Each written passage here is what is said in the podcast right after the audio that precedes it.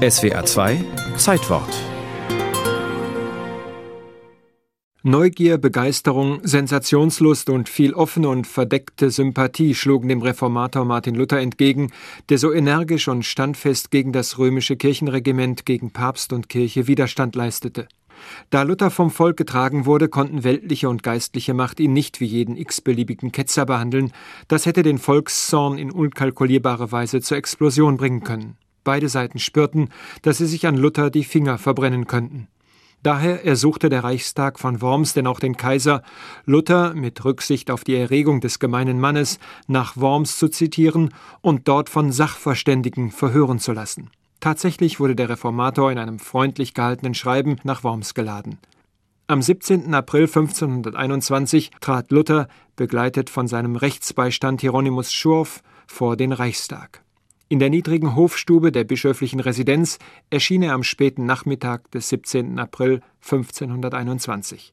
Der Reichsmarschall Ulrich von Pappenheim und der Reichsherold Kaspar Sturm hatten ihn gegen vier Uhr abgeholt und wegen des unvorstellbaren Gedränges in den Straßen auf verborgenen Wegen nach dem Bischofssitz geleitet, wo der Reichstag tagte.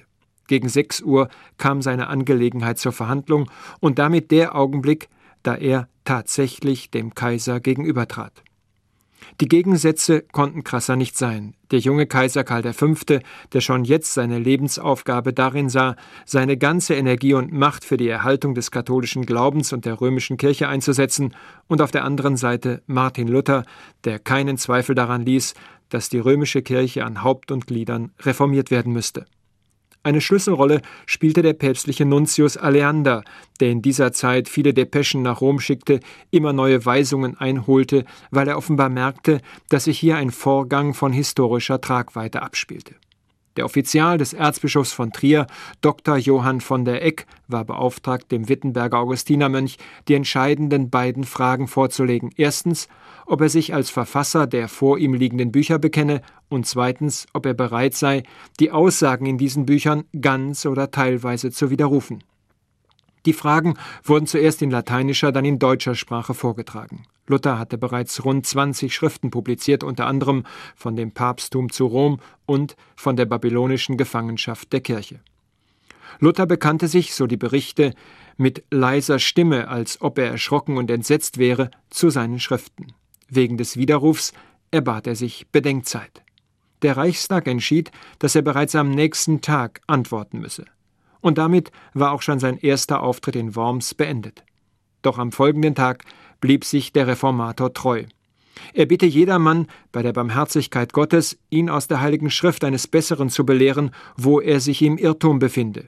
Die Befragung endet mit der berühmten Antwort von Martin Luther, Zitat, Wenn ich nicht durch Zeugnisse der Schrift und klare Vernunftgründe überzeugt werde, denn ich glaube weder dem Papst noch den Konzilien allein, da es am Tage ist, dass sie des Öfteren geirrt und sich selbst widersprochen haben, so bin ich durch die Stellen der Heiligen Schrift, die ich angeführt habe, überwunden in meinem Gewissen und gefangen in dem Worte Gottes. Daher kann und will ich nichts widerrufen, weil wieder das Gewissen etwas zu tun weder sicher noch heilsam ist.